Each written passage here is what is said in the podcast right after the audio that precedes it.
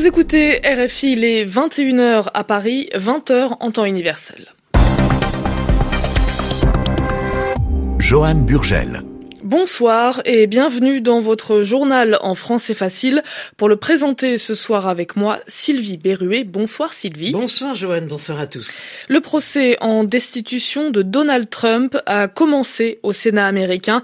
Nous irons à Washington dans un instant. Un procès qui se tient sans le président des États-Unis. Il est au Forum économique de Davos, un rendez-vous incontournable pour les décideurs du monde entier et la militante Greta Thunberg en a profité pour dénoncer le manque d'action pour le climat. Et puis un scandale à Porto Rico autour d'une aide d'urgence qui n'a pas été utilisée. Le journal. Le journal. En français facile. Le procès en destitution de Donald Trump a débuté il y a deux heures devant le Sénat américain. Un procès historique, c'est seulement la troisième fois dans l'histoire des États-Unis qu'un tel événement se produit. Donald Trump est accusé d'avoir abusé de son pouvoir et d'avoir fait de l'obstruction au Congrès. Nous retrouvons Anne Corpé en direct de Washington. Anne, cette première journée est consacrée à la procédure. Oui, avant d'entrer dans le vif du sujet, les sénateurs doivent se mettre d'accord sur les règles qui vont être appliquées pendant le procès. Alors, selon la proposition faite par le chef de la majorité républicaine, les deux camps disposeraient de 24 heures pour présenter leurs arguments. Mitch McConnell prévoit ensuite 16 heures consacrées aux questions des sénateurs et ce n'est qu'après cette première phase que les républicains veulent se décider sur la nécessité ou pas d'entendre des témoins. Mais les démocrates, eux, veulent qu'un vote ait lieu tout de suite sur cette question ils ont déposé un amendement en ce sens. Ils exigent d'entendre les proches de Donald Trump qui n'ont pas pu être auditionnés devant la Chambre et estiment qu'avec cette résolution, Mitch McConnell cherche à écarter définitivement cette possibilité. Cette résolution sera considérée comme l'un des moments les plus sombres de l'histoire du Sénat a estimé le chef de la minorité démocrate à la Chambre haute. Il sait néanmoins que l'amendement proposé par son camp n'a que très peu de chances d'être adopté et que ce sont bien les républicains majoritaires qui vont dicter les règles de ce procès. Merci beaucoup Anne. Anne Corpé, correspondante de RFI aux États-Unis. Et loin de son procès à Washington, Donald Trump participe au Forum économique de Davos, c'est en Suisse. Oui, un discours devant les grands patrons et responsables politiques de la planète. Le président américain a sans surprise vanté la réussite de sa politique économique. Il a au passage critiqué les défenseurs de l'environnement et dénoncé ce qu'il appelle les prophètes de malheur du climat. Et avant même la prise de parole de Donald Trump, la jeune militante suédoise Greta Thunberg a estimé que rien n'avait encore été fait pour le climat, malgré les nombreux discours en faveur de l'environnement. Nous l'écoutons. Il ne s'agit ni de droite, ni de gauche. On se moque de vos partis politiques. D'un point de vue durable, la gauche, la droite et le centre ont tous échoué. Aucune idéologie, aucune structure économique n'a été capable de répondre à l'urgence environnementale et climatique pour créer un monde durable. Parce que notre monde, au cas où vous ne l'auriez pas remarqué, est en feu. Vous nous avez dit que les enfants n'ont pas à s'inquiéter. Vous avez dit, laissez, nous allons régler ça. Promis, nous ne vous laisserons pas tomber. Ne soyez pas si pessimiste. Résultat, rien, le silence, ou quelque chose de pire que le silence. Des mots vides et des promesses qui donnent l'impression que des actions suffisantes sont prises.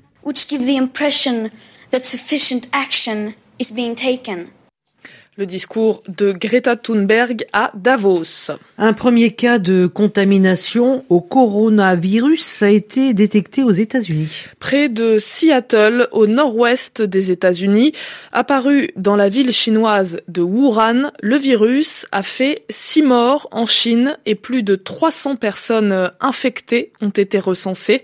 La Corée du Sud, le Japon et la Thaïlande sont aussi touchés par ce virus. Un premier cas a été annoncé aujourd'hui en Australie, un autre aux Philippines.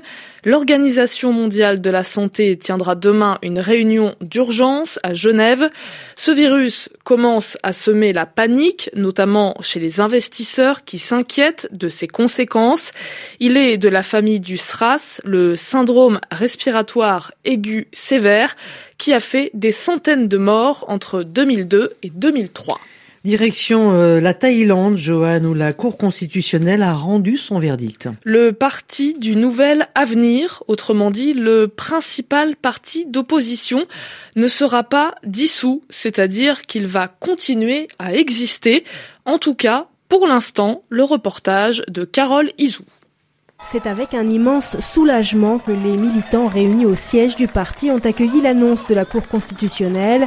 Le parti devait répondre de deux accusations. D'abord celle de vouloir renverser le système monarchique, l'autre plus farfelu d'être en lien avec les Illuminati, un groupe secret à la tête du monde.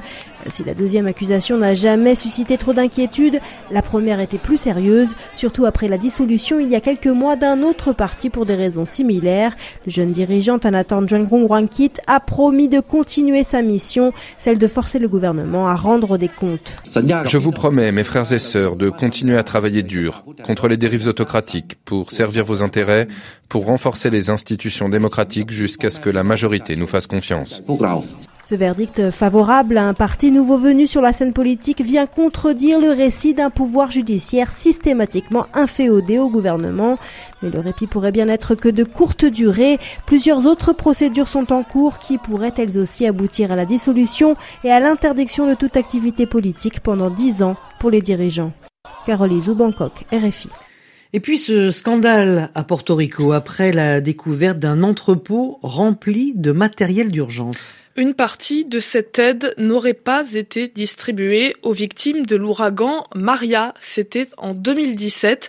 Des centaines de personnes ont manifesté pour dénoncer la gestion des situations d'urgence par les autorités. Les précisions de Marie Normand. Des tentes, des réchauds portables ou encore de l'alimentation pour bébés et des milliers de bouteilles d'eau partiellement périmées. La vidéo publiée samedi par un blogueur sur Facebook a immédiatement déclenché un tollé à Porto Rico car une partie de cette aide d'urgence était vraisemblablement destinée aux sinistrés de l'ouragan Maria qui a fait 3000 morts en 2017. Dès le lendemain, la gouverneure Vanda Vasquez a tenu une conférence de presse. Elle a annoncé l'ouverture d'une enquête et les limogeages du chef de l'agence locale de gestion d'urgence et du secrétaire au logement. Nous avons pris plusieurs mesures rigoureuses pour que cela ne se reproduise plus. C'est inacceptable. L'indignation que ressent ce peuple, je la ressens aussi. Si l'indignation est aussi forte, c'est que cet entrepôt rempli d'aides d'urgence a été découvert à Ponce, une ville durement touchée par une série de séismes ces dernières semaines. Plus de 5000 personnes vivent encore dans des camps à ciel ouvert et beaucoup d'entre elles se sont d'ailleurs ruées vers l'entrepôt pour le piller. Des centaines de personnes ont manifesté lundi en tapant sur des casseroles dans la capitale San Juan pour réclamer la démission de la gouverneure, à l'image du mouvement de juillet dernier qui avait mené à la chute de son prédécesseur. Marie Normand. Une quarantaine de migrants ont été secourus dans le nord de la France alors qu'ils tentaient de traverser la Manche. Leur euh, embarcation s'est échouée sur une plage du Pas-de-Calais. Ces personnes sont majoritairement d'origine iranienne et irakienne. Elles ont été prises en charge par les pompiers. Depuis le 1er janvier, au moins 53 migrants ont tenté de rejoindre l'Angleterre sur des embarcations de fortune et ont été prises en charge par les autorités Après l'Assemblée nationale, c'est au tour du Sénat d'examiner le projet de loi bioéthique.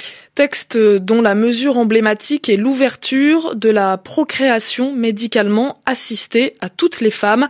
La majorité de droite au Sénat est divisée sur la question, mais le gouvernement estime que c'est un texte de progrès.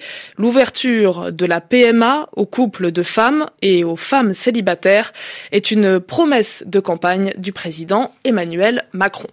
Voilà, c'était votre journal en français facile. Merci Sylvie. Merci à vous, bonne soirée. thank you